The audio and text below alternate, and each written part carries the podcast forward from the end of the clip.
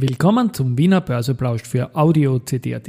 Heute ist Montag, der 2. Oktober 2023 und mein Name ist Christian Drastil. An meiner Haut lasse ich nur Wasser und CD. Heute spreche ich unter anderem über ein Startup-Vertical ohne Strukturgedöns und Obstkorb-Kultur und was das mit ETFs und meiner Stimme zu tun hat. Dies und mehr im Wiener Börseplausch mit dem Motto Market and Hey. Here's Market and Me. With Again. Hey, den Zeitgeist, ja, ein Modethema, Modethema. Ja, die Börse als Modethema und die Wiener Börsebläusche im Oktober sind präsentiert von Wiener Berger und Fruits der digitalen Vermögensverwaltung aus Österreich. 3159,07 Punkte, jetzt um 12.33 Uhr, ein Minus von 0,29 Prozent im ATX an diesem 1. Oktober Vormittag. Äh, wir haben die Verbund mit plus 1,04%, die Verbundaktie, äh, Fürstalpine plus 0,9% und die Post mit plus 0,3%. Auf der Verliererseite die VIG minus 2%, SBO minus 1,8% und Raiffeisenbank International mit minus 1,8%. 6%. Beim Geldumsatz ist es so, 6 Millionen jetzt zu Mittag in der erste Group, 3,4 bei der OMV und 3,4 auch beim Verbund.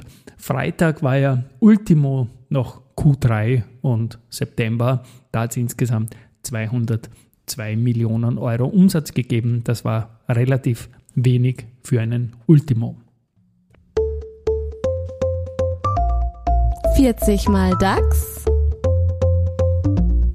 40 mal Österreich. Ja, eigentlich habe ich ja das für heute angekündigt gehabt, eine Sonderfolge 30 mal 30 Finanzwissen pur mit unserem großen Projekt 2024, eben 40 mal DAX und 40 mal Österreich. Das habe ich um eine Woche verschoben, weil meine Stimme noch nicht ganz fit ist. Aber mit meinem österreichischen Kumpel in Deutschland, mit dem Noah Leidinger, habe ich vor Monaten ausgemacht, schon, dass wir mal eine ETF-Folge auf Basis seines Contents vom Ohne Aktien wird schwer Buch, das er mit dem Flo Adomite geschrieben hat, bringen dürfen. Und diese Folge kommt heute.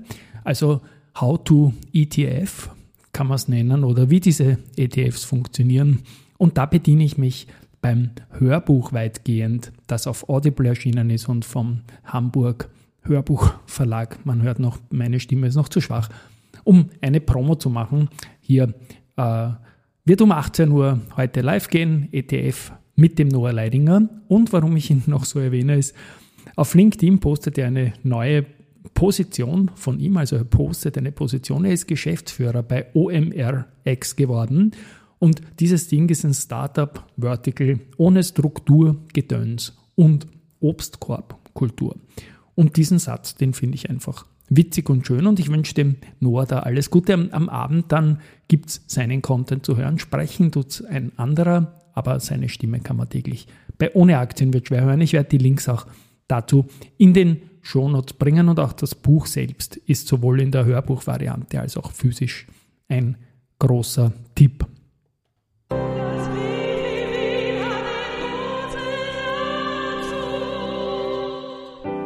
Ja, das Wifi Wien hat die Kurse dazu ist eine Podcast-Facette bei uns im Audio-CD Indie Network. Aber das Wifi Wien hat das Podcasten jetzt für sich entdeckt und der Florian Raspel als Podcast-Host macht da 97 der Wifi Wien Podcast eine tolle, tolle Geschichte. Rudi Nemecek war zu Gast zum Beispiel. Also ganz großer Tipps. Und das 97 ist ja so spannend. Ist die Hausnummer, äh, wo man Wifi Wien in Wien findet. Für mich hat das einen großen persönlichen Bezug, weil ich auch in einer Hausnummer 97 aufgewachsen bin und sehr happy damit bin. Gut zu den weiteren Nachrichten. Bei der Strabag sind jetzt die Kapitalmaßnahmen durchgeführt und Bottomline hat das dazu geführt, dass die Beteiligung von der Rasperia, Stichwort Oleg Deripaschka, unter die maßgeblichen 25 Prozent gefallen ist, jetzt auf rund 24,1 Prozent. Das wollte man schaffen und das hat man auch geschafft. Bei der CIMO geht es um eine AOHV. Am 10. November 2023 ist bereits im Vorfeld angekündigt worden, Sonderdividende in Höhe von 2,56 Euro. Das will der Mehrheitsaktionär Starwood. Das gute Recht dazu hat schon einmal eine große Verzeihung Sonderdividende gegeben. Und ja, CIMO ist gut unterwegs und bin gespannt, wie das dann ausgehen wird. Äh, man ist auch mit den Vorständen zufrieden, weil die Mandate der Vorstände Keegan Wishes und Andreas Schielhofer wurden bis 30. Juni 2028 gleich verlängert. Die Post sucht einen neuen CEO ab dem nächsten Jahr. Der Georg Bölzl äh, ist ja aktuell langjähriger CEO der Post äh, und der Post und seine Funktionsperiode läuft noch bis Ende September 2024. Und bis zum 2. November kann man sich für die Position des Vorstandsvorsitzenden der österreichischen Post jetzt bewerben, wie aus dem digitalen Amtsblatt äh, hervorgeht. Bei Ottergringer geht es um die Beendigung der Zulassung von Stamm- und Vorzugsaktien. Wir haben darüber berichtet.